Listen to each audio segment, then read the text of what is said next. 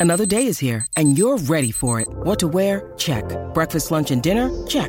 Planning for what's next and how to save for it? That's where Bank of America can help. For your financial to dos, Bank of America has experts ready to help get you closer to your goals. Get started at one of our local financial centers or 24-7 in our mobile banking app. Find a location near you at bankofamerica.com slash talk to us. What would you like the power to do? Mobile banking requires downloading the app and is only available for select devices. Message and data rates may apply. Bank of America and a member FDIC.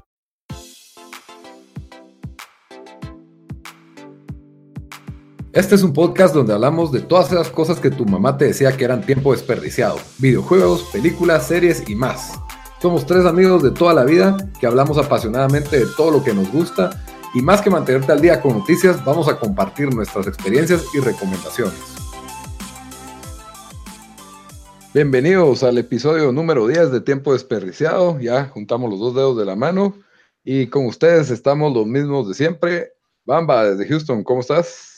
Bien aquí, celebrando el episodio 10 de el supuesto mejor podcast de Guatemala, tal vez el único. En mi opinión es el mejor, la verdad. Yo creo que es el mejor. Ajá. Y resucitando de los muertos en plena Semana Santa, Daniel, que no estuvo en el último episodio desde Washington, D.C. Daniel, ¿cómo estás? Bien, bien, aquí feliz de estar de regreso ya, porque el, el episodio 8 lo hicimos creo hace como dos semanas o dos semanas y media, entonces... Cabal, Sí, te perdiste bastante el- tiempo. Te perdiste el 9. Es el fantasma de Daniel el que está. Me, me- me perdí la controversia del- de la película de horror número uno de Bamba. Lito hasta fue a hacer lío al grupo de Facebook con eso. Es que estaba un poco indignado en que un podcast de películas de horror tuviera de número uno Shaun of the Dead. Lito, vos Buena también película. estudiaste. Lito, vos estudiaste Derecho, tenías que ver especificado las que dieron. Si iba a ser top 10 de las que más miedo daban o top 10 de películas de horror. Películas de horror, no películas de comedia con elementos de horror. Ah, Bueno. Lito, Lito. Siempre les hago este anuncio antes de comenzar. Nos pueden encontrar en YouTube, en nuestro canal, en iTunes, en Stitcher, en Facebook. Estamos como Tiempo Desperdiciado y en Twitter como T Desperdiciado. Y ya saben, siempre Hi-Fi y MySpace para aquellos de la vieja escuela. También nos pueden encontrar ahí. Y, y comenzamos. Y también, nota importante, el grupo de discusión de Facebook de tiempo desperdiciado. Sí. Únanse, ahí hablamos de, de todo, expandimos un poco De los temas, poco. estamos hablando de los Sí, ¿no? mundiales, de anime, de Pacific Música. Rim, música. Cabal. No, no esperen respeto de sus malos gustos, pero sí, fijo, vamos a discutir todo lo que pongan ahí. Bueno, comenzamos con nuestro primer segmento. ¿Con qué nos entretuvimos en esta semana? Bamba, ¿en qué se entretuvo tu semana? Bueno, para empezar, le dimos la bienvenida a Daniel al lado bueno de los videojuegos, que compró su Xbox. Man, you stole my thunder, you stole my thunder. Llega- El vendido, el mercenario. La Daniel. verdad que, que me siento sucio, siento que le fui infiel a PlayStation. Yo, yo he tenido. PlayStation desde PlayStation 1, eh, pero es que PUBG es demasiado bueno. Creo, creo que pues, es posiblemente el multiplayer que más me gusta de, de todos los tiempos. Po- Y yo jugué, o sea, jugué Counter-Strike y jugué Call of Duty bastante, el original, pero es que no sé, esa tensión que crea, ya hemos hablado de eso, pero esa tensión de, de, de, de caerse en una casa y, y cae alguien a la par tuya y después no hay ni pistola, encontrás una tolva y tenés que ir a darte manadas o con un sartén a ir a pegarle al otro. La no sé, del no- top 10, del top 10, de los Exacto. últimos. Esa también es- Esa es otra. No lo, no lo, no lo recrea, no, no, es, es difícil de recrear esa experiencia en otros juegos y Fortnite, pues ya, ya, lo, ya lo hablamos una vez. eh, Ya lo no- borraste, no, ¿verdad? Ya lo Sí. borraste. ya, ya lo había borrado, hace rato ya lo había borrado. Ahora borrarlo de tu mente, eso es lo que sigue. No, pero Pero- yo creo que también ayuda que tenés varios amigos en PUBG, porque yo sí, honestamente a mí me encanta, pero creo que solo no, no estaría tan adicto. Ah, sí, Ajá, eso fijo. sí. Bueno, Pero entonces le estamos dimos, en Bamba. Bamba le la- dimos la bienvenida a, a Dan a Xbox, entonces esa era parte de lo que estaba haciendo. Básicamente el único juego que la mayoría de mi tiempo se pasó fue PUBG con ustedes, con mi hermano Cristian, que también acaba de comprar PUBG esta semana. También leímos Entonces- su iniciación PUBG. Y, y ya, agrega- tiene, ya lleva dos amigos. No, hombre, hoy ganó otro. Él ganó uno en grupos el primer día y el que ganó con nosotros. Ah, bueno, pero el que ganó en grupos, él me contó de que, de que como no entendía, quedó lejos de todos sus cuates, ya lo mataron y los otros tres ganaron el... Clásico, clásico, Cristian. Se la rifó, eso sí se la rifó yo, esos niños no, esos no aman, pero... Algo aventado. Eh, sí, se, va solo a... Un poco wildcard. Pero bueno, le di PUBG, jugamos un poco de Sea of Thieves con Daniel. Eh, el sábado, yo yo creo que de los tres fue que yo, el que más le gustó. Eh, porque, o sea, es el contraste a PUBG, que el PUBG es tenso y, o sea, yo creo que es mentalmente cuando terminas de jugar PUBG, la mayoría de veces paras bien cansado. Thieves, vas a tu barquito, es como, una, es como vacaciones de PUBG. Sí, algo así. In a way. Entonces, quiero jugar más porque la verdad con Daniel tal vez jugamos, ¿qué? Un par de horas, ¿verdad? Sí, un par de misiones. Pero me gustó mucho. Eh, que más, obviamente, bueno, ayer que se me metió todo esto del anime de cuando me acaba de mudar a Guate, empecé a ver eh, Caballeros del Zodiaco, el, el, que salió en el 2009, que se llama Esa es una de las mejores canciones de caricaturas. Estoy de acuerdo, estoy de acuerdo. Esa es una excelente ah, introducción. Ah, eso será otro. este, hay que apuntarlo en la lista que tenemos de episodios para hacer top 5 mejores canciones de, intros de, de caricaturas. Pero sí, entonces empecé a ver este Saint Seiya Los Canvas que salió en 2009, que la, la, verdad la razón que la metí a ver, estaba, estaba viendo la intro de Caballeros del Zodiaco en español, la que, la que estabas cantando vos, Lito, y me salió como videíto de los previews en YouTube de este Saint Seiya y se miraba como que mucho, mucho más modernizado y, más Virgo Caballeros del Zodiaco y lo empecé a ver y, y está, está, está, me, me, gustó, vi un par de episodios ayer nada más. Eh, y también vi, ayer pasé un buen tiempo viendo los sets de Ultra Miami, que es eh, uno de los festivales de música más grandes, de, electrónicos más grandes de, los Estados Unidos. Eh, entonces, la verdad, me puse a ver nada más porque fue el regreso de Swedish House Mafia y quería ver, ¿va? Entonces... Eh, y viéndolo la misma vez que estás viendo que era wrestling japonés, ah, ¿verdad? lucha, lucha libre japonés en la tele tenía eh, el pay-per-view de New Japan, que fue, es el, uno de los pocos que hacen en Estados Unidos.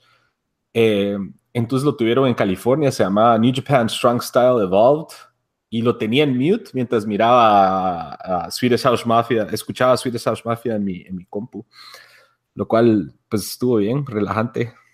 Pues más o menos lo que hice esta semana. Muy bien. Y Dan, aparte de Contanos. Yo hice bastante, la verdad. Bueno, esta semana regresé de viaje que estuve en, en, el West Coast, ¿verdad? En Seattle y Portland. Entonces, eh, ahí tenía mi beat y, me, y fue bastante persona. Y vos sabés, el, creo que es el quinto templo, ¿cómo le dicen? El quinto... Los, los como castillos esos. Sí, el quinto castillo, el, el de la chava que es stripper, o que quiere ser stripper. Ajá. Y hice una batalla eterna de 30 minutos o 35 minutos y, y es, y es turn-based, ¿verdad? Entonces tienes que esperar tu turno para después que me maten y tengo que reiniciar la batalla. Hay, hay como dos malos en esa, en esa batalla y eso sí, como que a medio avión lo, me, me, ganaron y dije que voy, a, que voy a seguir jugando esto ahorita. Entonces eso estoy haciendo. Iba a jugar a Way Out, eh, que lo compré el viernes que salió y después me enteré que, que solo puedes jugar, eh, según yo te podían poner con alguien random online cuando lo jugabas, pero no, necesitas solo, pues, solo puedes jugar con amigos o con alguien co-op. Y la verdad que yo... en el grupo de WhatsApp, en el grupo de WhatsApp el viernes te dije, Daniel, ¿por qué no lo compras para Xbox y puedes jugar con Lito y conmigo? Y vos dijiste, no, ya lo tengo en Play, no saben. Y lo and behold, mira, estás, vale. Eso es mal diseño de juego. Uno y dos, yo que no, o sea, que no juego multiplayer, la verdad. O, que no trae un bot ahí para que juegue, juegue con vos. Cabal, aunque sea. Estoy tratando de convencer a mi sobrino. Podrías de poner un Craigslist de alguien que quiere jugar Way Out. Eso me, cabal, eso me funcionó para Panini, para el álbum Panini. O por un Craigslist. Craigslist Personals, pero ya lo cerraron. Por una mala ley que por pasaron. razones, ajá, malas guasosas del gobierno. Eh, siguiente, no, no pude jugar Way Out, eh, quería hacer mi review, pero ya vamos a ver si logro que mi sobrino baje el demo. Por eso necesita, solo una persona necesita el juego y la otra persona puede tener el demo, que es gratis y ya pueden jugar. Em, también puse, me puse a jugar más eh, Frozen Wilds, que es el DLC de Horizon Zero Dawn.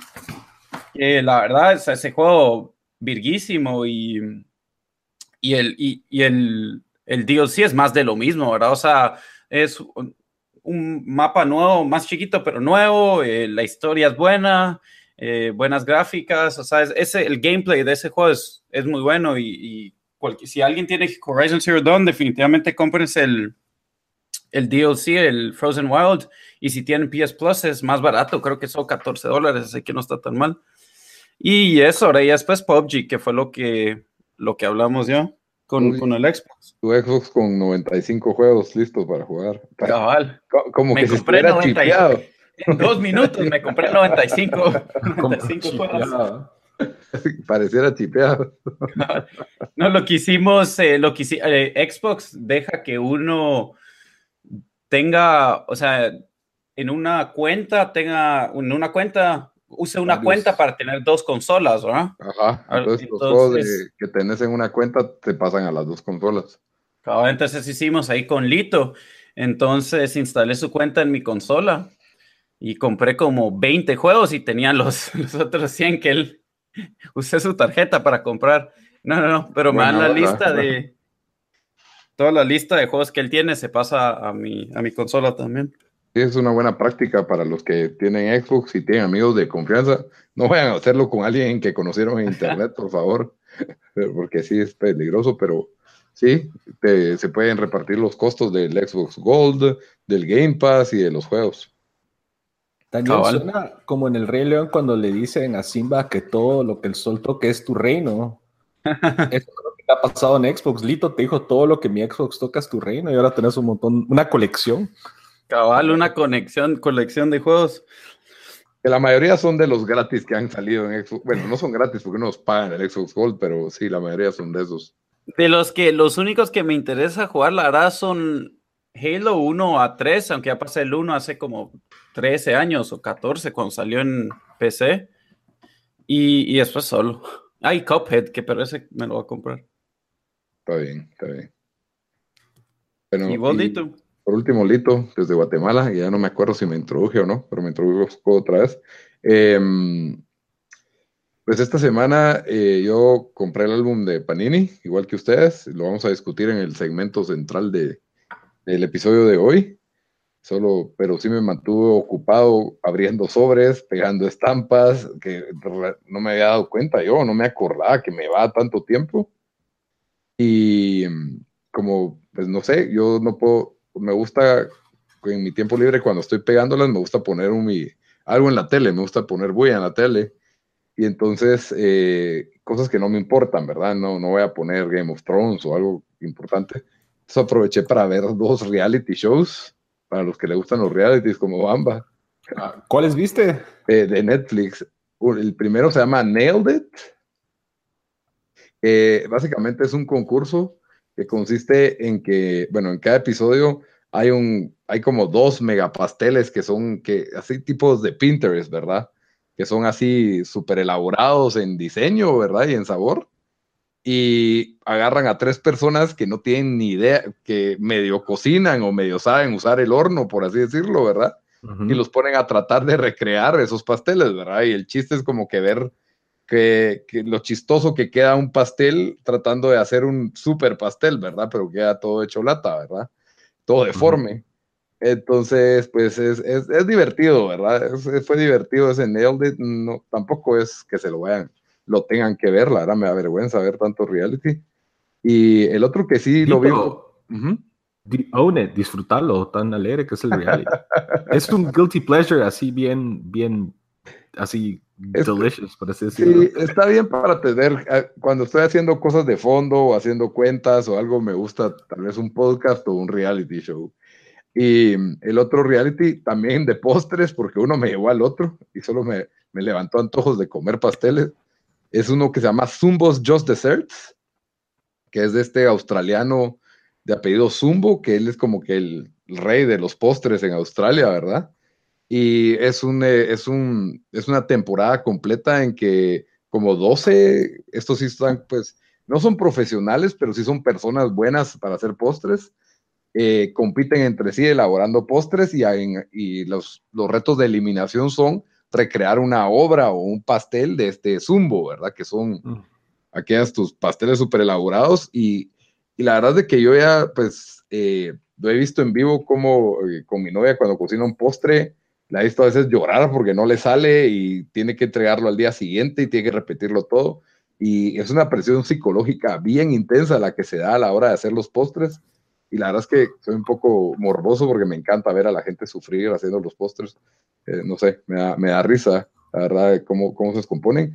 Y, aprendí un poco, aprendí un poco de, cómo hacer postres que nunca voy a hacer, pero eh, ahora entiendo conceptos de, de, la cocina y es bastante entretenido, la verdad. La verdad sí me entretuve. Son buenos realities. De ahí pasé a jugar Sea of Thieves, eh, que lo probé nada más, jugué unas tres horas, la verdad, lo siento un poco vacío de momento la experiencia, el, tal vez si lo hubiera jugado con tres amigos me hubiera gustado, pero de dos sí lo sentí un poco, poco lento, como que no me, no me termina de enganchar. Yo siento que. Sí, a mí tampoco me enganchó mucho. Es como, ah, no sé, es, es, está bien para pasar como una hora, una hora y veinte, pero no. Ese es el problema. Siento que si juegas solo una hora, no, no, no terminas una misión o una, así mucho. Y... Es que creo que el, ahí el, el, el, jale no es las misiones, porque las misiones son como que bien sencillas. Es el, el aspecto social con tus cuates y de ahí entre, como vos decís, Valito, te toca grind al principio para ir mejorando y, y, para irte encontrando a gente. De, los, de las historias que he leído de gente, o sea, lo más virgo ha sido encontrarte otro barco y, o unirte a otro barco a, hacer un, ir a una isla o las batallas navales. Ajá, de batalla naval. Y fue, fue divertido, pero no, no veo qué, les, qué es el reto, cómo, cómo yo soy mejor que los demás o a quién le tengo que ganar aquí o sea... Yo siento que es, es, un poco como Fortnite, así también. No me gustan esas gráficas que es todo caricaturesco. Eso, lo puedo perdonar, ajá. Eh, eh, sí, no me fascina, pero lo puedo perdonar. Pero, ¿dónde está? O sea, PUBG es, quiero un chicken dinner, quiero ser mejor que 100 personas en este partido. Pero los dos juegos te recompensan diferente, Lito. No sé, o sea, y, y solo solo matar esqueletos para hacer el megapirata, de momento no, no me inspira, no, no me ha inspirado. Entonces, tal vez sí el factor social lo ayude, pero de momento no, no se me antoja ir, ah, tengo ganas de ir a buscar un mi tesorito ahí, así of Thieves, no, no, no, no, no, no me ha capturado, pero todavía le voy a dar oportunidades un poco temprano para decir, porque sí le he metido muy poco tiempo. Y pues con eso, pues termino, ¿qué, qué, terminamos qué hicimos en la semana y nos vamos al segmento central, que vamos a comenzar con el primer tema. Bueno, en nuestro primer tema del día de hoy, el álbum Panini. Ya los tres lo tenemos, salió más o menos hace una semana. Es el álbum Panini de estampas del Mundial de Rusia 2018. Creo que todos en el mundo saben qué es ese álbum, es un fenómeno mundial. Bueno, menos en Estados Unidos, aunque ha ido mejorando. Así, la gente no, no, no, domina el tema ahí, ¿verdad? Ponétele, cuando yo fui a, Walgreens a comprarlo, me atendió una señora, así, blanca, y llevo mi caja y mi álbum, y ella lo mira y, ah, ¿y esto de qué es? De las Olimpiadas. Eso fue lo, primero que me dijo. estamos en año Olimpiadas, ¿verdad? Ajá, ya yo dije, no, es del Mundial de Fútbol de Rusia, que la harán. Ay, ¿qué son? Tarjetas. Yo le dije, son calcomanías, son, son estampitas. Mm. Ah, bueno, y es para tu hijo. y yo, eh, no, tengo hijo, es para mí. Y le dije, en todo el mundo personas adultas lo coleccionan también como niños, ¿verdad? Y la señora, ah, qué, qué, bien, qué bien. Me fui, va, pero... Pobre perdedor. sí, comprando estampitas en Walgreens, mira, eso dirán los gringos aquí. Sí, yo, yo tuve, bueno, primero, eso quiero decir, Panini en general, tal vez, pero aquí en los estados, malísimo, no, no, no avisaron cuándo salió. Eh, buscas en su website o en su social media, en Twitter y Facebook, no te dicen en dónde puedes encontrar el álbum. Eh, entonces a mí me tocó, eh, porque primero dijeron que Target y Walmart lo iba a tener también, literalmente lo hice en el álbum también, y me tocó llamar a Target, a Walmart, decían que no tenían, después llamé a un Walgreens, me decían, ah, no, aquí no lo vamos a tener, solo unos Walgreens lo van a tener, después me enteré que sí lo tenían ahí porque fui hoy ahí a comprar, y... Y entonces yo tuve que ir a un Walgreens que queda como a 15 minutos en carro de mi casa em, a buscarlo y, y sí, ahí sí lo logré encontrar, pero, pero sí, la gente aquí como, como el foot, o sea, todavía peor que Estados Unidos ni clasificó, entonces no, no muy. No está bien, con la fiebre. Va a ser bien chistoso el shock de todos los, los así gringos que no son fans de, o sea, que no siguen el fútbol, que asumen que Estados Unidos va a todos los mundiales cuando digan, ay, ¿cuándo juega Estados Unidos? Y les demos la mala noticia de que ah, no, clasificaron, va a ser Ahí es donde van a llorar, decís vos. Ahí es donde van a llorar. Pero no, antes de, bueno, de seguir, o sea, Panini empezó creo que en, el, 1970, fue el primer álbum del Mundial, el Mundial de, México, que es creo que es el Mundial de Pelé. Sí, exacto. Y, y, desde 1970 hasta esta fecha, en todo el mundo se han juntado estos álbumes y, o sea, es un fenómeno, como dijiste vos, bien vos, Lito, mundial, ¿va? o sea, en todos los rincones del mundo, excepto Estados Unidos, la gente conoce esto. Y sí, Es, y la verdad que, o sea, todavía hay esa emoción que uno tenía de niño de ir a, de ir a comprarlo y eh, abriendo esos primeros sobres, a ver qué te sale y la emoción que cuando miras que te sale un, un escudo de un país como es de diferente color, ¿verdad? Que lo puedes ver, ah, este sobre está bueno Em, y lo de cambiar, digamos, yo, yo aquí tuve que, porque la verdad no conozco quién, alguien más que esté coleccionando el álbum, entonces tuve que meterme, puse un ad en Craigslist para ver quién está. Ah, sí, lo hiciste, yo creí que sí, sí, lo hice en serio, no era broma. La persona con que cambié hoy eh, me respondió a ese, a ese ad en Craigslist y y creó un, grupo en Facebook para, para, para, ver quién más quiere. Tiene que haber una comunidad latina. Sí, ya me, ya me enteré este que hoy, que hoy cambié, cabal era un peruano y me dice, ah, no sabes de, de, que se van a juntar en el Washington Monument en dos semanas a cambiar. Y le dije que no, y cuando miro era como 300 personas van a llegar o algo así. Bueno, son el Facebook eventual, al final, ¿sabes cuánto digan? Pero, pero sí un montón, entonces, pero uno, uno ni enterado créeme, con unas 10 personas que tengan repetidas, unas más de 100 repetidas, salís, mano. Bueno, y mucha, ¿cuáles son sus primeros recuerdos de, los álbumes? O sea, ¿cuál fue el primero que llenaron? ¿Qué es lo que se recuerdan así como que el primer álbum que, les tocó llenar? ¿Dan? Em, yo sé que yo sé que llené el, el 90, pero, o sea, no lo llené entero, pero lo tenía en mi casa y estaba como que medio lleno, pero no tengo mucha memoria de ese. El que sí tengo fue el de 94, pero el que yo hice fue el de Pepsi, no era el de Panini. Ah, igual. pegabas con pegamento, ¿verdad? El, lo, bueno, lo del PRIT, eso se, se usaba también en el Panini del 90. Cabal. ¿En serio?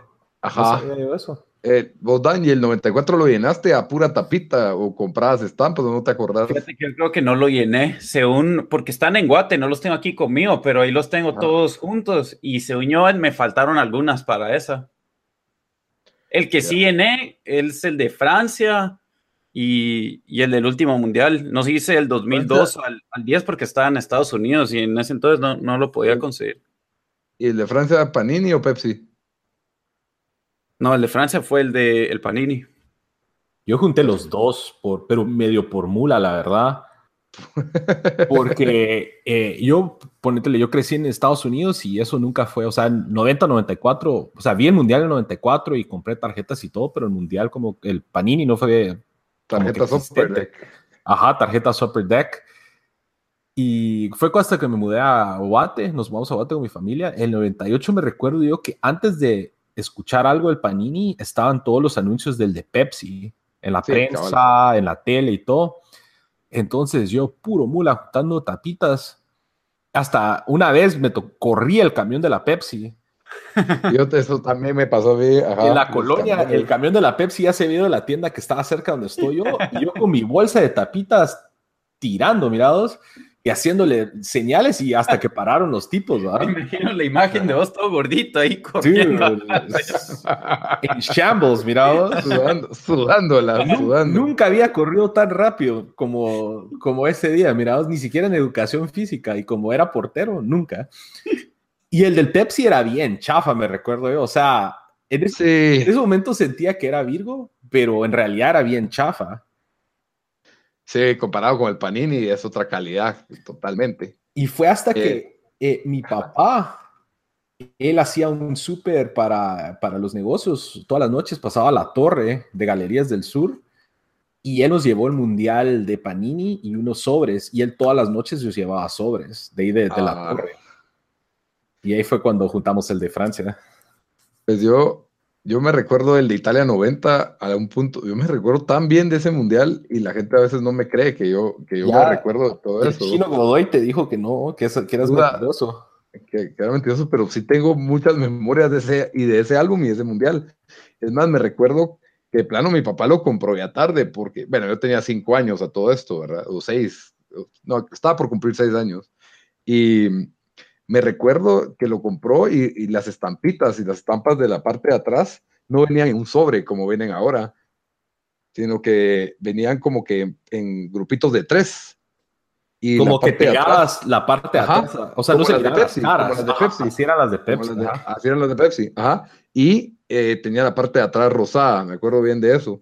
Y me acuerdo de estar viendo el mundial en la tele y estarlo llenando. No fue antes del mundial, porque también me acuerdo de estar en un puesto ahí en la zona 1 y tenían una tele chiquita y estaba Yugoslavia y Argentina tirando los penales y nosotros buscando estampas. Y paramos para ver. Y, ajá, y paramos y vi cómo Maradona falló su penal contra Yugoslavia, porque yo me acuerdo que mi papá, y la de Maradona, ¿cuánto vale? Que no sé qué, va a pedir la de Maradona, que era, era el Messi de esa época, que obviamente en, en, esos lugares tiene otro precio Maradona al resto. Mundial del 90, estás diciendo. Sí, sí. de eso? Yo me recuerdo de, esa imagen de Maradona fallando el penal. Ah, falló el penal Maradona. Lito, lo único que yo me recuerdo del Mundial del 90 es que mis, yo ni me recordaba, yo no sabía que era el Mundial, solo me recuerdo a mi papá y mis tíos viendo foot en la tele y Jason jugando y corriendo enfrente de la tele hasta que nos regañaron que dejáramos correr enfrente de la tele. Luego entendí que estaban viendo el mundial, pero yo dije, están viendo deporte. Yo, del 90 sí me recuerdo, eh, me recuerdo re bien el penal que metió eh, Alemania, en la final porque me puse a llorar. ¿Ya viste? Porque, quería ganar Argentina, solo eso me recuerdo y no sé. Solo eso me recuerdo. Me recuerdo, es que, fíjate, yo, yo entro a mi casa del colegio y mi mamá gritando que Camerún le acababa de meter gol a Argentina en el juego inaugural. Que yo no ah, sabía ni qué estaba a los, pasando. A los peludos feos de Argentina. A los peludos feos de Argentina, ajá, porque yo vi y me, o sea, bueno, obviamente después de ver los videos y ya no sé qué fue que vi después. Cabal, ya no sabes qué es memoria y qué ah, es. Ah, qué es memoria y qué, qué exacto. Pero sí me recuerdo que eh, entendí que era una tarjeta roja. Eh, me acuerdo del uniforme de Camerún. Eh, y entonces que, bueno, me recuerdo de ese partido muy bien, me recuerdo que el yo tenía un vecino que tenía unos 13 años en ese entonces y, y, él era como buena onda porque me enseñó a jugar Nintendo y, me, y yo llegaba a su casa y, y jugaba Nintendo y jugaba con sus G.I.O.s viejos, que eran viejos para él, ¿verdad?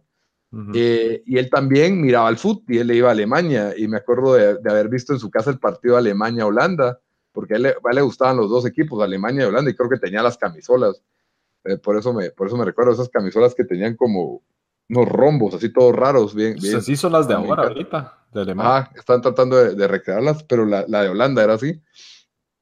Y me acuerdo que por el álbum yo no podía leer, entonces mi papá me dibujaba como estaba para apuntar los, los punteos. Eh, los, los marcadores, mi papá me dibujaba la bandera del país a la par de las letras. Y yo, gracias por el álbum, empecé a reconocer las banderas de los países. Ese álbum para mí fue, fue ilustrante porque entendí de países, de geografía, y entonces yo solo miraba la bandera y ya sabía de qué país era, ¿verdad? Por, por eso.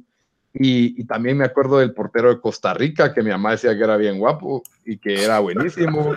Entonces, todas esas cosas, yo no sé por qué las tengo tan bien en mi memoria. No me acuerdo qué desayuné ayer, pero, pero sí tengo un montón y sí me acuerdo Ese portero no era el conejo, o, yo estoy. Sí, cabal, conejo. Y se lesionó antes del juego contra Checoslovaquia y perdieron 4 a 1. Y me acuerdo que mi mamá decía, aunque sea en muletas, que juegue el portero conejo, que no sé qué. entonces, pues tengo todas las memorias. Yo no sabía que Brasil era un buen equipo de fútbol.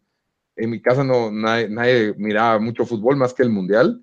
Y yo vi Pero ahí llevaban sequía de 20 años. Cabal, y perdieron contra Argentina y en octavas de final. Ajá.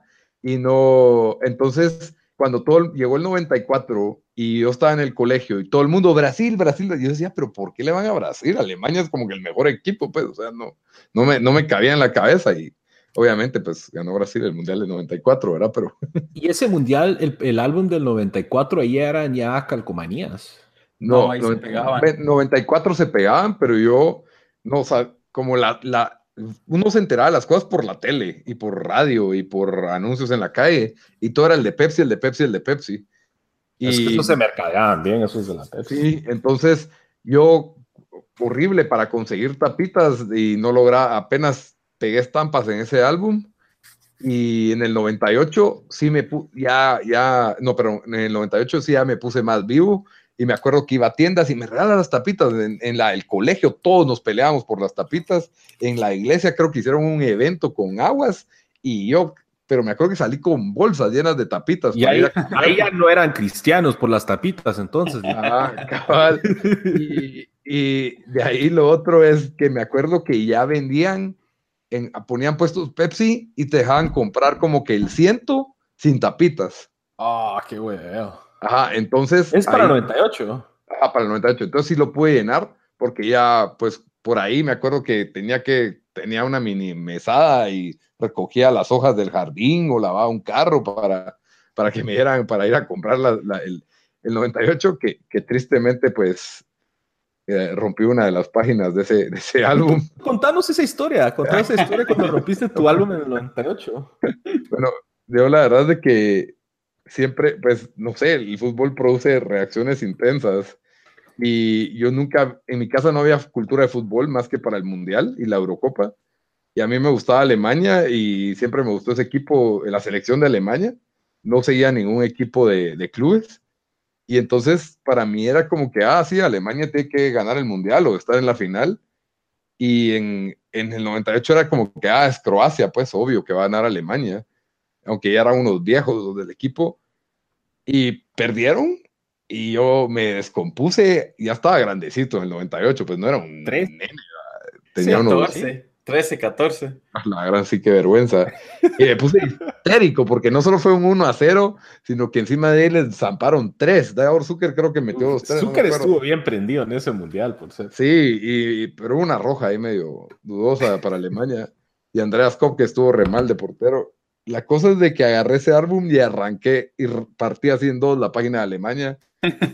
Em, y sí, ¿Todavía lo, tenías el álbum? Sí, ahí, lo tengo remendado y lo pegué con tape bien, bien feo. y ya, pues, ahí fue donde vi que mi primo me dijo, no, es que ya está el de Panini. Y yo como que, ah, ya gasté mi pisto en el de Pepsi, pues ya no voy a, ya no me voy a cambiar a medio camino, pues. y era fregado cambiar porque mi hermana Chio, que también quería su álbum. Entonces, mi papá, le tenés que dar las repetidas a tu. la no se puede. no se puede, pues tengo que cambiar. Llevabas en todo en contra para juntar ah, ese álbum, Sí, eh, lo paré llenando y lo paré rompiendo. Así lo, que, lo que me da risa de, especialmente el álbum del 94 y del 90, es que si miras, algunas, algunas de las estampas están casi que puestas a la mitad del cuadrito. Hay jugadores donde no deberían de estar. Ah, sí, gracias a Dios mi, papá y mi mamá me ayudaron un montón a pegar. Ajá, porque sí, sí lo llené, pero si no, ah, no, olvídate, yo no lo hubiera podido. Sí, tenía unos errores, me recuerdo cuando miraba sus álbumes. Yo, yo las manos llenas de Prit por todos lados y olvídate, me quedan súper torcidas. Ah, y con marcador, los, los marcadores, ¿va? Así todo, todo rayado el álbum. No, lo bro. Usted algo que. Eh, cuando junté lo Ajá, dale. dale. No, dale, dale. No, yo me recuerdo solo a ese punto, en el 98 cuando lo compramos, mi papá como que no nos dejó hacer muchos cagales con el mundial, o sea, no nos dejaba poner los marcadores ni cosas así, porque él decía, es coleccionable, mijo, eso para después, o sea, eso no lo marques ahí. Ah, Entonces creo que en el de 98 tengo una hoja con todos los resultados, una hoja de papel. Qué A mí yo me memorizaba pero no marcadores. Ajá, me encantaba irlo a llenar. Y, pero en el 90 fue mi papá y es una letra de doctor que no logro descifrar. Hasta el día de hoy. Hasta el día de hoy me cuesta, me cuesta ahí, no sé por qué. Pero sí. Yo, yo, eso les iba a preguntar, porque yo, de lo que me acabo y ahorita que, que vaya a Guate, voy a ver mis álbumes, pero yo siempre llenaba los, los partidos. Sí, yo también, me encantaba tener. Y es Virgo repasar, repasar el álbum, porque si, ah, sí, este partido, o sea, la verdad que sí, medio jogs your memory ahí para recordarte, ah, sí pues, si este partido lo perdieron. La verdad quedó así. viéndolo en retrospectiva, han, han impreso tantos de estos álbumes que en realidad no mantienen tanto su valor. O sea, como vos dijiste antes de que empezáramos a grabar, Daniel, que podías comprar seis por 200 dólares, o algo así, ¿verdad? Sí, era ah. el del 2002, el del hasta el 2014, o sea, todos esos que son cuatro, creo, ¿verdad? Cuatro, sí, no, cuatro por 240 dólares, que la verdad está bien en eBay. O sea, ahorita te fácil el álbum que estamos haciendo ahorita, porque aquí es un poco más caro que en Guate, pero va a costar yo creo que 200 dólares tal vez armarlo. Oh, yo, digo que, oh, yo digo que ahorita que ya estamos los dos más o menos en 150 y tenemos un montón de repetidas, y nos va a pasar como me pasó en el Mundial pasado, que me junté, o sea, Houston, y eso vamos a hablar de diferencia que en Guate hay una gran, un mercado secundario enorme. De esto. Ajá aquí no. Entonces, eh, hay un, encontré un grupo de Facebook de, de trueques de, del Mundial y nos juntábamos un café, parecíamos las Naciones Unidas,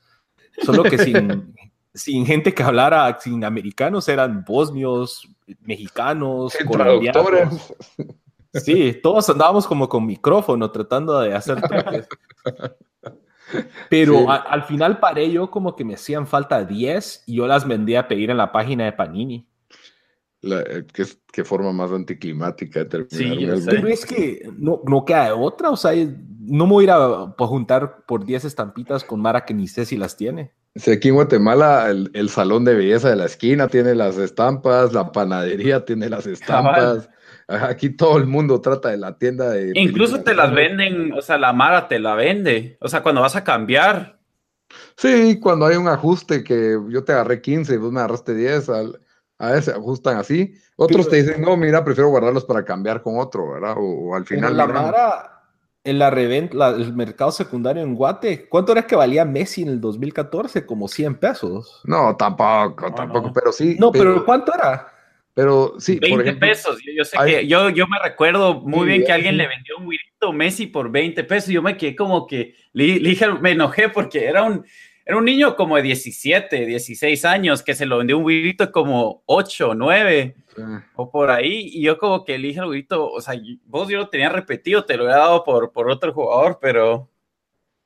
Y, y las priosas, las como los cromos esos también son caros, ¿vale? Sí, hay una tienda que se ha especializado en como que para llenar álbums en Guatemala, que se llama Caramelos, y ahí en esa tienda, ahí sí te dan como que una tarifa algo inflada, pero sí me acuerdo ah, que pero ese es el de la zona 13, ¿verdad o no? te va saliendo como, en 10 pesos cada cromo, ajá, como en 10 quetzales cada cromo y, y, las, la panini, esas como a 15 y 20, mano.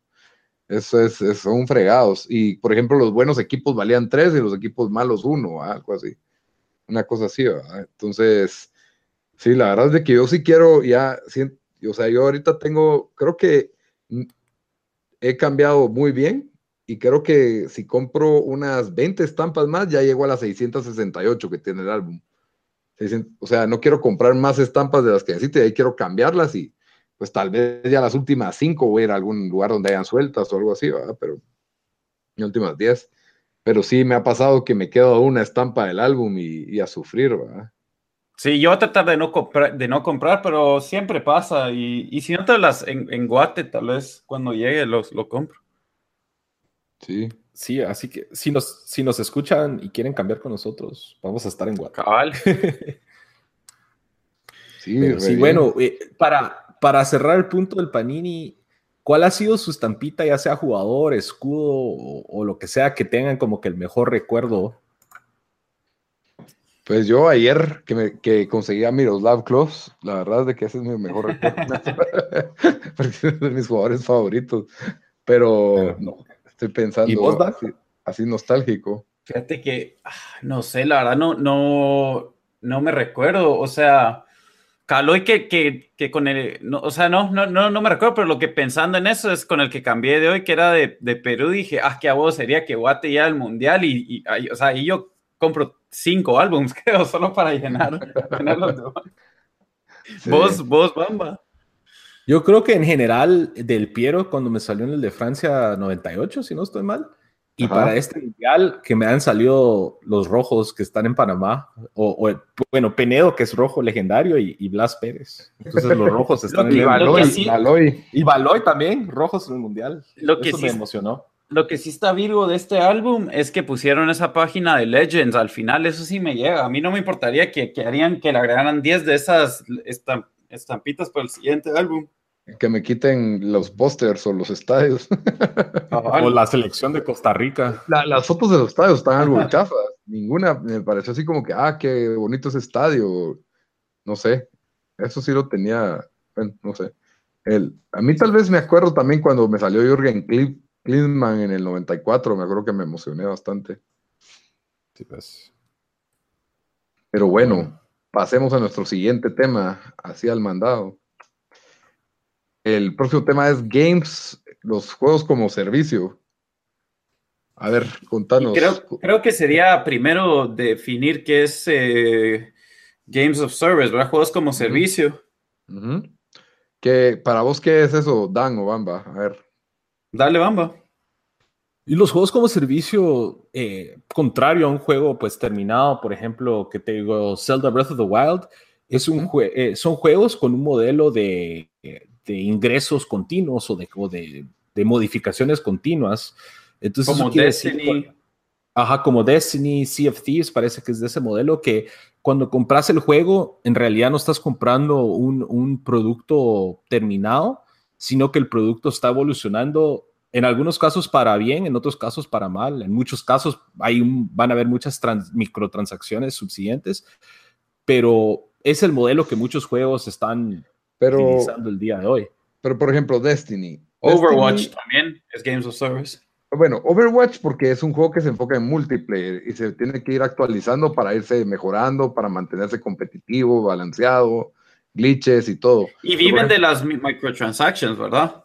Sí, eso también. Microtransacciones, suscripciones, Rainbow Eh, Six es así. Y eso es lo que yo digo. así. Por ejemplo, De- Destiny y podrías haberlo tenido solo así, porque trae su historia y todo. No, no, Destiny, pero no, cabal, eso fue lo que criticaron todos de Destiny 1, que la historia era Pero- uno mala, como que solo la metieron ahí para decir, hey, tenemos historia.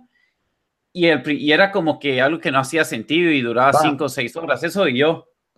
Pero de ahí, lo que dijeron de, de este último, del Destiny 1, era que lo que lo había hecho increíble era el, el download content que sacaron después, o sea, como que las Sí. expansiones del juego. No, ¿verdad? incluso cuando los de Bungie anunciaron, los de Bungie lo hicieron, ¿verdad? Fue un- el equipo Ajá. de Bungie. que- Sí, eh, Bungie, ajá.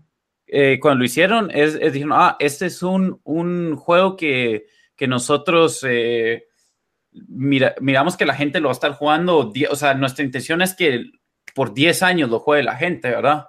Eh, Sí, o eso sea, sí, el modelo sí siempre era Games of Service.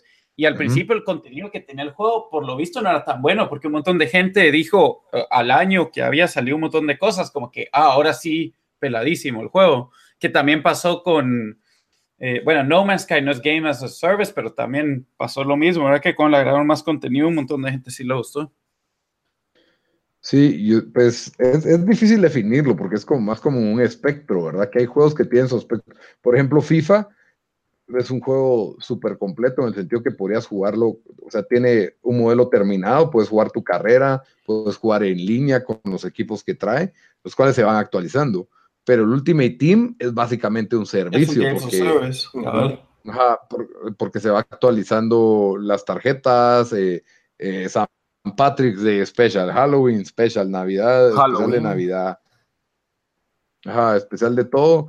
Y, y de ahí con todos esos mini torneitos y mini mods de, de andar armando. ¿Cómo es que se llamaban esos challenges de armar? Squad equipos Building Challenge. Marquee, man, mar- marquee Matchups, y Ajá, esos. mar- ajá, Marquee Matchups y Squad Building.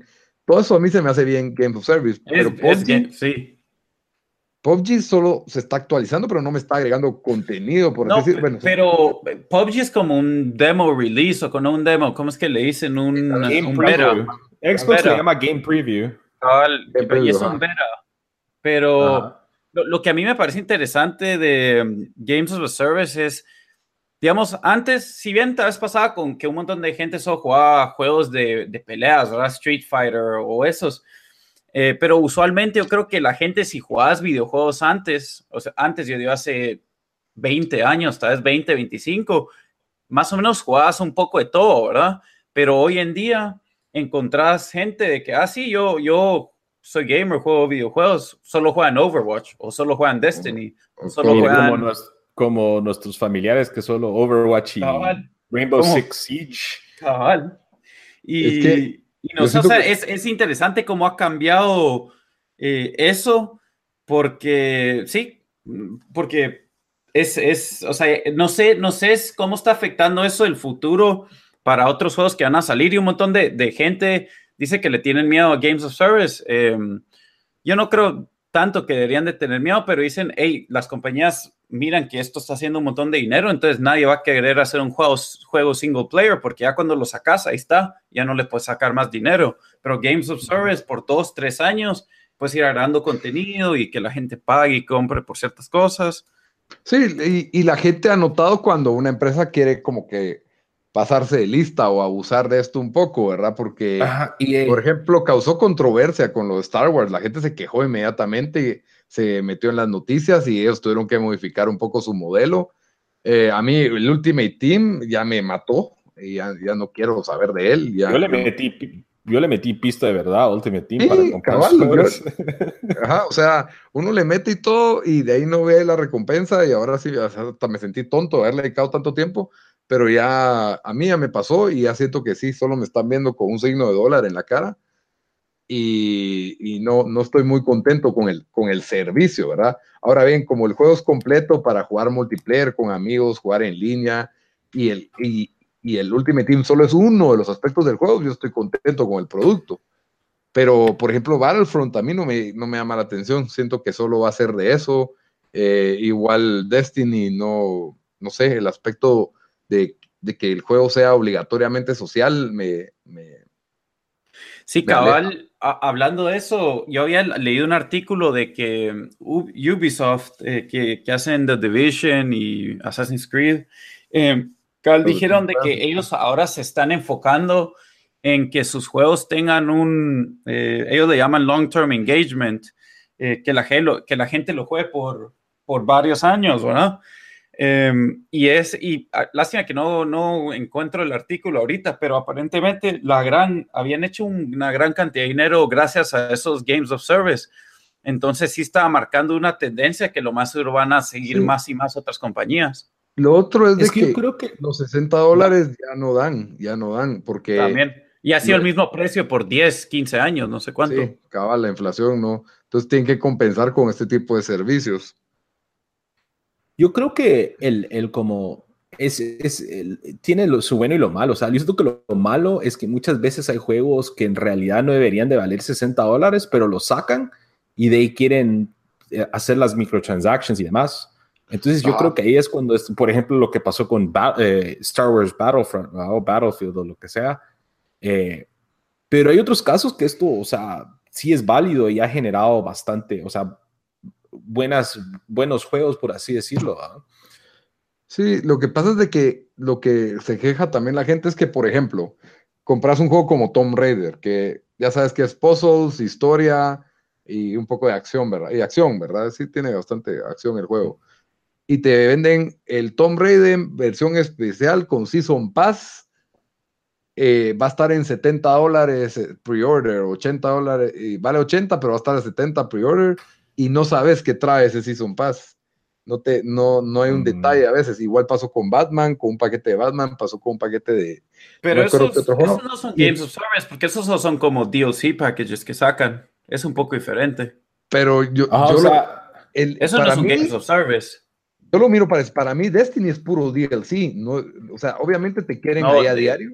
No, pero lo, que le hizo el dinero al primer Destiny para mí fue fueron los DLC extras, porque todos hablan del no sé qué King, The Legend of the King, no sé qué King, que eso fue lo que hizo el juego bueno. Ah, no, pero, pero es que el modelo de ellos siempre iba a ser eh, Games as Service, o sea, lo más seguro hoy todavía juega gente Destiny 1, aunque ya salió Destiny 2. Eh, y eso creo que va a pasar con Pero digamos, eh, Tomb Raider o otros juegos así, bueno, como Bioshock cuando sacaba sus DLCs, o sea, la experiencia es, ok, sí te sacan extra contenido, que, pero ya cuando terminas ahí se queda, pues, o sea, ellos ya no van a poder hacer más dinero de esa tu experiencia, pero Games of Service siempre, siempre hay esa, ese long tail que vas a poder hacer más visto. Es como puedes sacar DLC ilimitados, o sea, si siguen sacando DLC. No, o sea, teóricamente sí, pero, pero no sé, es, es un poco diferente el modelo, ¿no? Pero es, por ejemplo, Tomb Raider tiene la, historia, la historia principal en ese, en, ese disco, ese download de tus 60 dólares y lo terminas and you can take or leave los DLCs, ya sea agarras el Season Pass de entrada o después. Eh, en cambio, como dice, o sea, eh, Destiny o estos, o sea, el chiste, o incluso Sea of Thieves es así. Estoy casi, o sea, ellos no, han anunciado nada, no han anunciado nada. Ellos, no lo admiten. Terminado. No, sí, ya lo anunciaron, pero van a comenzar los tres meses. O sea, le van a dar tres meses al juego y comienzan con eso. Porque ese ha sido uno de los, de los complaints del juego, es que es demasiado... No tiene mucho. No, hay mucho. No tiene mucho. Entonces, es, esos creo que... Y, pero ellos creo que no la... No querían decir es Games of Service de entrada, pero es, Games of Service. Pero la verdad... Lo, lo, que da preocupación, siento yo, eh, lo que mucha gente se preocupa es como habían dicho ustedes, que va los, las, las, las, empresas que, de los game developers se van a alejar de hacer, ponétele los Bioshocks y los Mass Effects del mundo. Y ese ha sido uno de los líos con EA, que después del fracaso de, de Mass Effect Andromeda, el, ese grupo está trabajando ahora en, en, un nuevo juego, ¿cómo es que se llama? Que es como un Destiny. ¿Es Anthem o no? No. Pero, o sea, eh, Anthem. Anthem, cabal, ese. lo dijo él, ajá. Sí, Anthem. Entonces, ese es como que, ese es el problema. Bioware, que ha sido, Bioware sacaron Knights of the Old Republic y Mass Effect y otros están haciendo este tipo de juegos ahora. Cabal.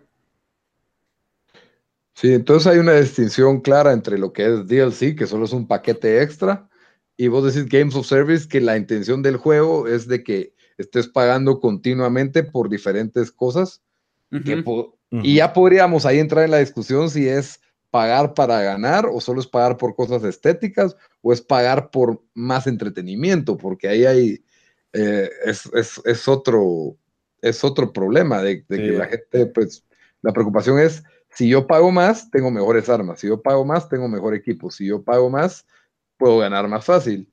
Y eso ya se vuelve a mí, a mí en lo personal me mata cuando, o sea, eh, parte de lo que me orientó de, Ultimate Team sentí que era un poco eso, aunque hay varias formas de decir que no es, yo sí lo siento como No, definitivamente es eso. O sea, a menos que querrás 24 horas al día estar atento, como yo hice como cinco, por cinco meses, que traté de hacer todos los challenges, traté de hacer todo, y igual aún así, o sea, tenía buen equipo, pero, pero si querés competir, competir en serio, no, no, no. En las top dos divisiones, tal vez, creo que necesitas. Sí, necesitas doping de dinero, de verdad. Ajá. O que te va así súper bien en los foot tournaments. Ah, ese es, ese es, otro, esa es otra cuestión. Y, por ejemplo, creo que el que el, uno de los primeros juegos que yo tengo memoria que ha implementado este modelo, tal vez fue Warcraft, World of, War, World of Warcraft, que los era... MMOs, los Todos los MMOs. Ajá, cabal, que pues te sacan nuevas aventuras y tienes que pagar una membresía para jugarlo. Mira, o sea, técnicamente, ponétele, bueno, em, el, el, World of Warcraft pagas la membresía del mes y, yo creo que sí habían aspectos de que si pagabas más te daban más cosas. Eh, habían otros que se suponía que eran free to play, eh, como el que jugué yo en la U Silk Road, que lo puedes jugar gratis, pero, pero freemium, a menos de que es, ajá, o sea, tenés dos opciones, juegas gratis y le metes un montón de tiempo grinding para agarrar las cosas buenas o pagas dinero de verdad y te dan los, o sea, good items, va. Entonces ese es el, el, rollo. Sí, pues. Pero bueno, entonces, ¿ustedes, para conclusión, creen que los videojuegos en general van hacia eso?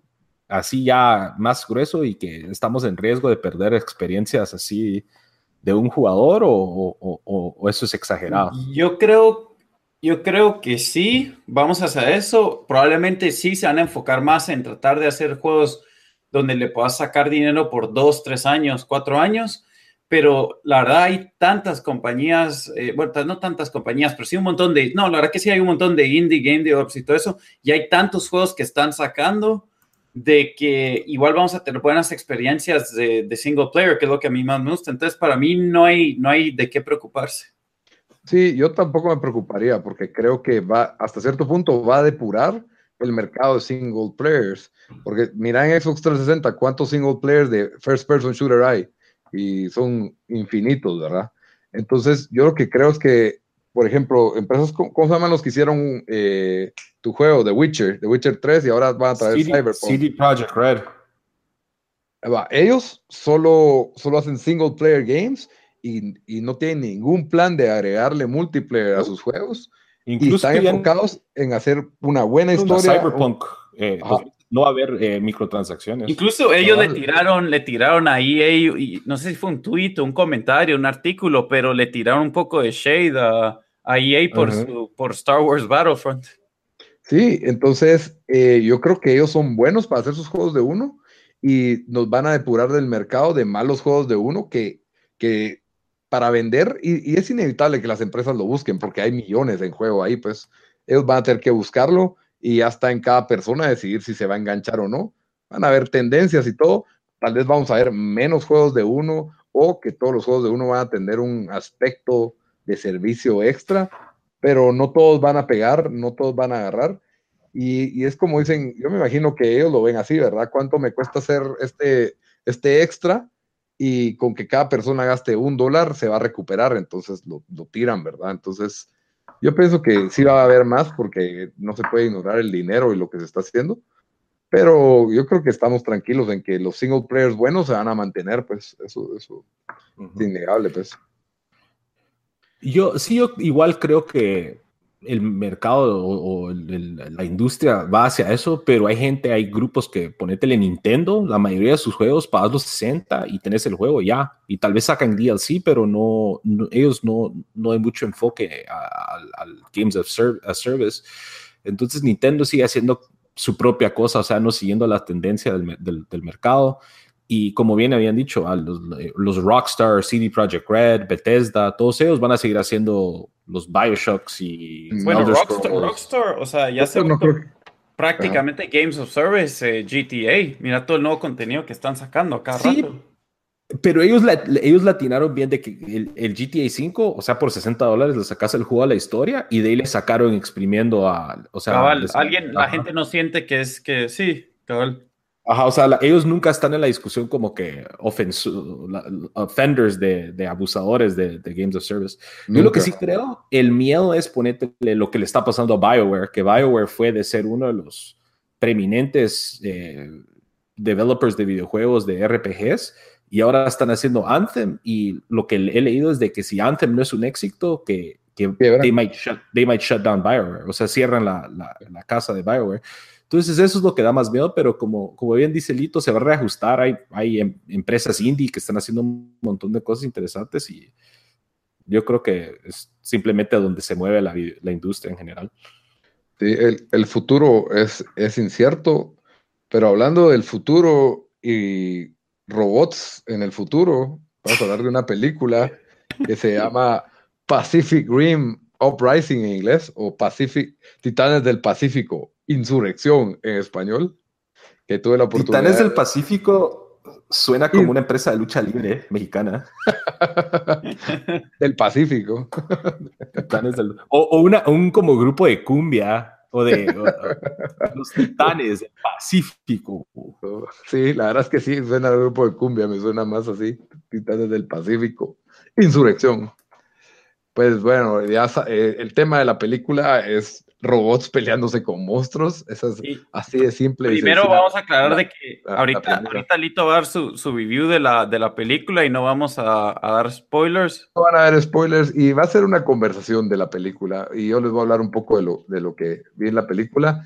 Pero bueno, para empezar, eh, está dirigida por, se llama Steven S. D. Knight, es un director nuevo, básicamente, bueno, no sé qué tan joven sea, pero nuevo en el ambiente cine, porque yo vi en su página de IMDB y solo tenía como que un episodio de Jessica Jones, uno de Daredevil y por ahí una que otra cosa pequeña, nunca había hecho un largometraje así completo.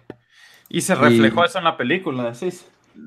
Fíjate que yo lo vi a él en un podcast y hasta me cayó bien y cómo habló de la película, pero al ver la película sí, tal vez me, me, da miedo juzgarlo porque es una película de estudio grande y yo creo que contratan a esta persona porque el estudio le puede decir qué hacer y qué no hacer, qué quitar y manejarlo a su antojo, ¿ya? No es alguien que va a imponer sus, sus ideas, ¿verdad? A la diferencia de, de Pacific Rim 1 de Guillermo del Toro, que la verdad para mí es una excelente película es una película bien entretenida, bien divertida, épica. Esta pierde mucho de su magia y se siente una película de estudio convencional. Eh, bueno, para ustedes, ¿qué, ¿a ustedes les gustó Pacific Rim la 1 o no? Sí. Va. Yo sentí que fue bien como, como que si agarrar, o sea, agarraron un anime y lo hicieron una película de Hollywood y, y como que se quedó todavía los aspectos de, de, de un anime de, de, mecha o de robots. Eso fue lo que me gustó. A, mí también me gustó y tanto que me compré el, el Blu-ray y todo. pero ¿qué crees que fue lo que más te gustó de la película o qué, qué te gustó? Mira, a mí, bueno, para mí gran problema y esto es, es, más o menos como mis gustos personales, pero un montón de estas películas eh, take themselves too seriously. Yo creo que el eh, Pacific Rim hizo buen balance entre, o sea, no se tomó tan serio ellos mismos, o sea, y, y, después, no sé, fue, creo que fue bien hecha, estuvo entretenida, em, sí, me gustó. Es que yo, siento que recrea ese sentimiento de, de, de, como un anime de robots. Exacto. es que, sí se, toma en serio. las batallas también y... Ah, no se toma en serio, pero las batallas y los momentos que tiene son bien épicos, las ideas son, son buenas. Es que eso sentido que, que fue puro anime, que en un anime de mecha, incluso, por ejemplo, los de Gundam o Evangelion, ponete, está, hay, hay, personajes que son cómicos y, y, tienen un lado ligero, pero de ahí están las batallas a muerte entre los robots o monstruos y se pone serio.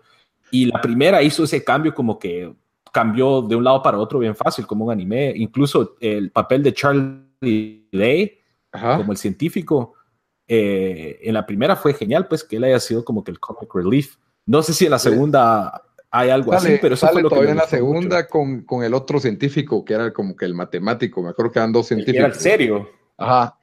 Eh, pues cabal, yo siento que la primera atrapa muchos momentos épicos, tipo anime, no se toma en serio, al mismo tiempo las batallas son, son muy buenas, eh, las poses de los robots, el... Otra cosa, a mí nunca me gustaba esto en, en, en, las series de anime que, que medio he visto, que cuando le pegan al robot o le tiran un rayo al robot, la gente adentro grita, ¡guau! Como que si le estuvieran pegando a ellos. Y me parecía como tonto, pero aquí me gusta la idea de cómo el humano está conectado con el robot y que tienen que ser dos humanos sincronizados. Todas esas ideas pues, se transportan en esta secuela. Pero mi principal problema es de que ese, esos toques épicos, como por ejemplo cuando ves cuando en la 1 saca la espada así, parte en dos al kaiju, eh, y no te esperabas venir la espada, aquí ya todos los robots tienen armas, ¿ya? Entonces como que se devalúa un poco eso los robots se mueven ya casi que como ninjas, no tanto como robots. Eh, entonces. humanos. sí, son más ágiles, los sentí muy ágiles. Entonces las peleas son más elaboradas, pero al mismo tiempo ya no sentía que eran tan, robóticos. Eh, lo otro es que cambiaron el cast, lo volvieron casi que adolescentes, la mitad del cast. O sea, el más maduro es John Boyega, el de Star Wars. Y mm, hace un papel que a mí no me termina. Aquí es un como rebelde, ex, ex legendario soldado de piloto de Jägers, ¿verdad?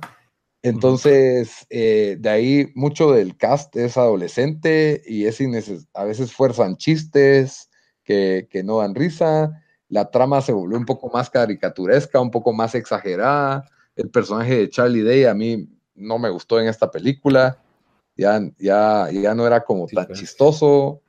y también em, tenemos que recordar que en la primera la dirigió Guillermo del Toro. Sí, esa, es que yo siento que él le dio una calidad a una película tipo B y, por eso fue tan, tan buena. En cambio, en esta. Entonces decís que esto es más como las Transformers, que solo, solo no son buenas. Simplemente es como que, ah, robots, qué chilero ver robots peleándose, destruyendo una ciudad. Y por momentos sí me gustó, porque era como chistoso que destruían innecesariamente las ciudades, así ridículo, ¿verdad? Que es algo que Hollywood se ha estado alejando de eso, pero aquí no, aquí regresaron con eso fuerte.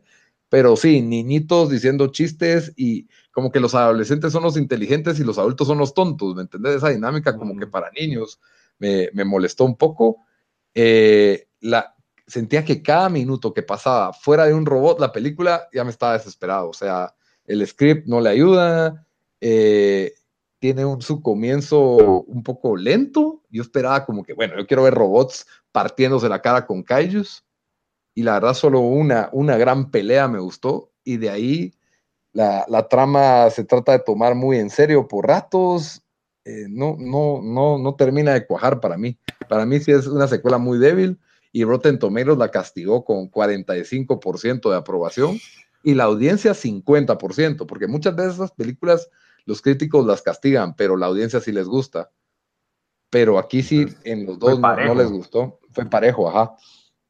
Entonces, siento que perdió esa magia que tiene la 1 de sentir que era como un anime y la sentí más como un Transformers.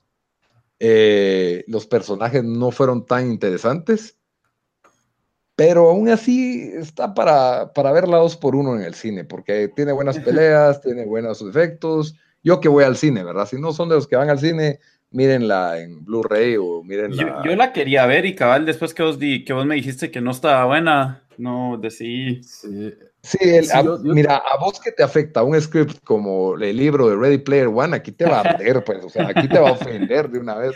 Me voy, sí, es algo temprano. Sí, sí, tiene una trama más infantil, más como exagerada y sentí creíble. Ya, ya no está en esos momentos en que les toman las poses a los robots, sino que, no sé, a mí no, no, no le sentí el momento épico, como que se perdió la magia y solo, bueno, hagamos robots más. Ah, y te tratan de presentar en lugar de en la 1 como que se te queda el nombre de un robot, ¿verdad? Y, y miras que hay otros y, tienen sus diseños diferentes. Aquí te tratan de presentar con nombre y color como a cuatro robots nuevos y no se te queda ni uno porque ningún, o sea, no, no, no fueron lo suficientemente memorables. Y, y no, o sea, ya sabías que iba a pasar, no, eso fue una de las partes más virgas de, la 1, los, los Jaegers con los nombres de Gypsy Danger y Red Typhoon y, todo eso fue bien sacado de anime, o sea, Crimson Typhoon y... con sus estereotipos, los rusos, los chinos y...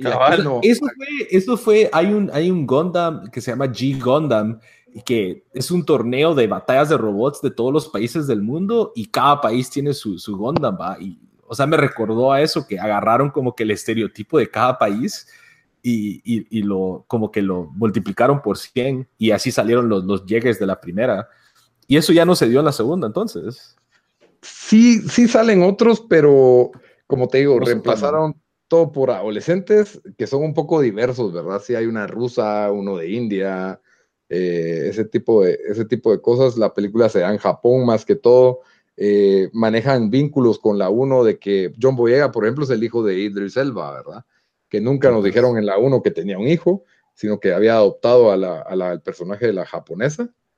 Y mm, no sé, la 1 tenía cosas más interesantes. Esta es un posguerra y bueno, regresaron los aliens y bueno, hay que pegarles más y, y, ya pues, eso fue, eso fue la trama, hay que hacer más robots y pegarles más duro y, y muy, muy simple, como que solo quisieron hacer todo más grande y eh, obviamente obtuvieron mi dinero en taquilla con eso, ¿verdad? Fue suficiente.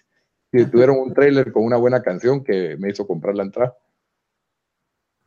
Pero bueno, con eso cerramos el, tema de Pacific Rim. Te los dejo, es una película para mí 5 de 10.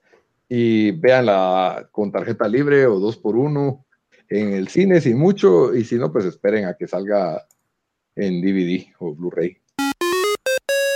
Entonces terminamos con nuestro último tema, la recomendación de la semana. Bamba, tu recomendación. Bueno, yo siento que como este episodio dimos como que el banderazo inicial a la época mundialista y hablamos un poco del mundial y de los, de los, de los álbumes, Eh, esta, vos la has visto, Lito, es, una, es un programa que sacó BBC eh, antes del Mundial de 2010 y se llama los 50 World Cups Most Shocking Moments o los, ah. los, los momentos más impactantes de, de, los 50 momentos más impactantes de los mundiales. Eh, Bamba, qué fregar, esa, esa, era mi recomendación de la semana. ¿En serio? Lito, vos no nos pasaste eso originalmente, ¿verdad? Eh, con Bamba, porque con. Bamba los vimos, encontramos. Ah, yo creo que los encontramos nosotros en, ajá, en YouTube y los vimos juntos. Porque vos, viste uno de Heaven and Hell y de ahí nos fuimos a ah, buscarlo en YouTube y encontramos de todo. Ah, ese de World Cup Heaven and Hell. Ese World Cup Heaven and Hell no sé si todavía está en. en yo creo que vi esos también. Lito, vos me los pasaste, ¿verdad? ¿Los vimos después sí, o qué? Sí, los vimos, los vimos, los vimos en el 2014. Pero sí, o sea, es, del programa de BBC, es presentado por Richard Bacon, que es como un anfitrión de shows de Inglaterra, y Peter Crouch, el futbolista, es es bastante ah, chistoso. Ahí, está cuando Crouch le jala el pelo al jamaiquino, ¿verdad? No al tri. Pero Bamba, vos estás hablando el que es antes del 2010. El que está ya es el de, del 2014. El que es antes del 2010. va, el, del el del 2010 abarca. bueno, es que hay tres. Está el del dos, el, el, que es antes del 2010, de ahí sacaron los most shocking moments del Mundial del 2010. Solo de ese ah, mundial. Y de ahí está el de Rio Ferdinand que salió antes del 2014. Yo estoy. Ah, entonces, yo recomiendo el de Río Ferdinand, vos recomendalo. estos documentales de BBC, mucha, búsquenlos, son bien entretenidos, eh, abarcan un montón de. ¿verdad? Están todos en YouTube eh, y abarcan momentos así bien clásicos del mundial, o sea, para meterse en ese ambiente, eh, súper recomendados. Recomiendo el de World Cup's 50 Greatest Moments, los 50, está enterito, en buena resolución una hora 57 dura, es de BBC y Ferdinand con este otro presentador. Y sí, buenísimo, eh, todos los momentos más choqueantes. Está muy enfocado en Inglaterra, obviamente, porque es de Inglaterra, entonces los momentos más choqueantes muchas veces son Inglaterra fallando penales, ¿verdad? Que ya no debería choquear a nadie. Spoiler alert. Pero, pero sí, definitivamente, mírenlos, eh, métanse en la onda mundialista ahorita con el álbum, pues a mí también ya me dieron ganas de volverlo a ver. Yo a ver el updated version porque solo vi el, el... Es que son diferentes. El del Greatest Moments eh, es, como que... Son casi iguales. Se repiten algunos. Se repiten algunos, pero Shocking Moments yo sentí que el enfoque era más chistoso. O sea, eh, hay comediantes haciendo comentarios y se echan un montón de guasas de, de cada uno. El de Greatest Moments es, es Virgo también y abarca también no solo momentos choqueantes, pero momentos Virgos. Y, y, como que abarcó más, o sea, no solo fueron momentos como que cuando Ruth Gullit le escupen el pelo a Rudy Veller, a una mulada así. Que se miraba la escupida ahí, ¿verdad? Qué asco.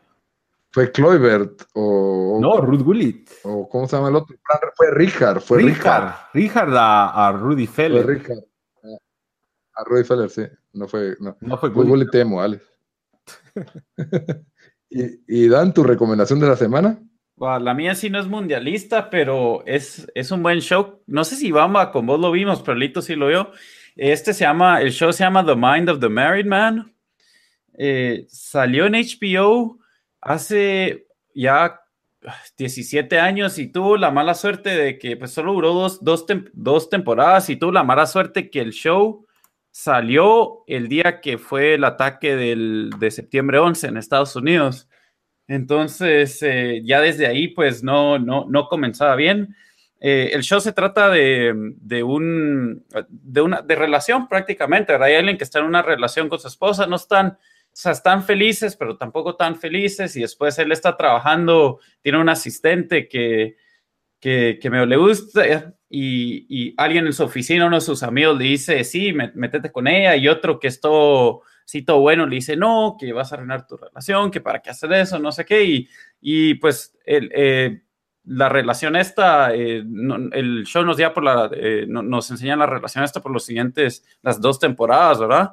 es yo siento que es bastante chistoso, es bien hecho, la línea está bien escrito. Y a mí me gustó, las, es un show corto, o sea, dura cada episodio creo 30 minutos, si no estoy mal.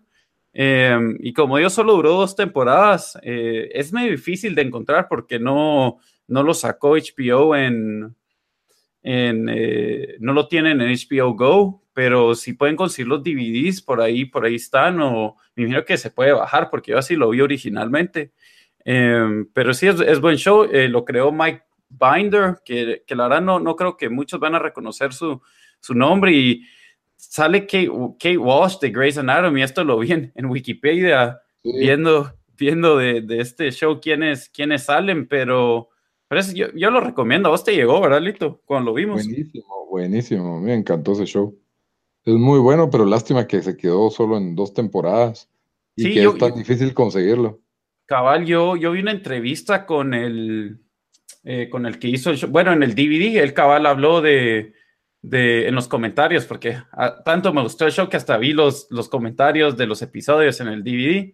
Y él dijo de que cuando él comenzó a hacer el show, no sé a quién habló, eh, le dijo, mira, ¿no, no tenés alguna, unos tips para darme de hacer este show? Y le dijo, mira, o sea, honestamente, cuando ya está la tercera temporada es cuando de verdad vas a saber qué estás haciendo con este show, a dónde querés llevar los, los, eh, los characters y todo eso. Y él dice que la tercera temporada, que ya estaba escrita, o sea, ya estaba, ya estaba lista para solo para hacer, que, que en su, a su criterio ser la mejor de las, de las tres, ¿verdad? pero ya no tuvo la oportunidad de hacerlo.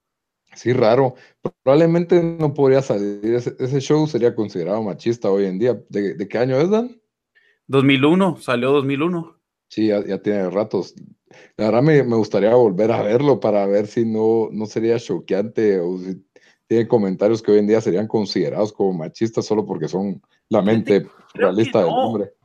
Creo que no, porque tenía, o sea, los diferentes tipos de, Vectores, sí había uno que era como que el, el, el diablo, más o menos, ¿verdad? Porque él tenía sus dos coworkers, que uno era como el ángel en un lado y el otro era el, diablo. Él tal vez tendría comentarios así, pero yo siento que era bastante. Es parte del personaje.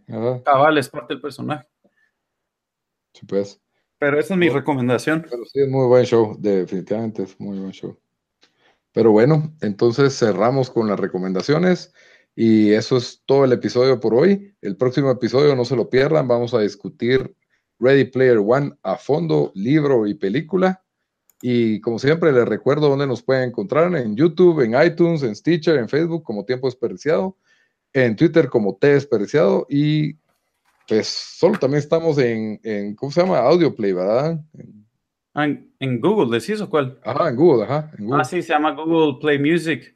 Google Play Music. Hasta y en Instagram, como te, desperdiciado. Eh, Instagram estamos tiempo desperdiciado, full.